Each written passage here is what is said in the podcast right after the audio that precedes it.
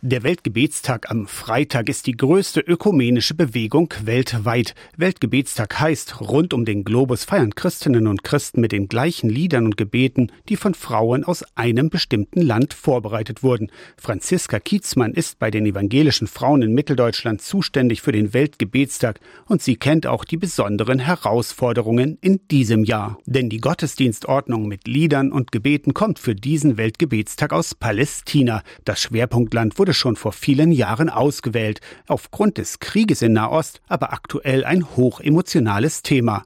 Den Weltgebetstag ganz ausfallen zu lassen, sei dennoch keine Lösung, sagt Franziska Kietzmann. Wir bitten inständig darum, die Türen wirklich zu öffnen und vielleicht in einem Friedensgebet zusammenzukommen, vielleicht einfach nur zu singen, um eben mit den Frauen in Palästina und Israel verbunden zu sein. Der Reiz des Weltgebetstages ist für viele der Blick über den eigenen Tellerrand. Tellerrand, das Eintauchen in eine für uns oft fremde Welt, neue Dinge lernen über ein unbekanntes Land, in dem auch Christinnen und Christen leben. Die Geschichte kennenzulernen, auch immer wieder, denke ich, den Schmerz der jeweiligen Frauen kennenzulernen. Kirchengemeinden sind sich der Brisanz, die Palästina als Schwerpunktland mitbringt, bewusst. Plakat und Titelbild für den Weltgebetstag werden zum Beispiel auch nicht mehr verwendet.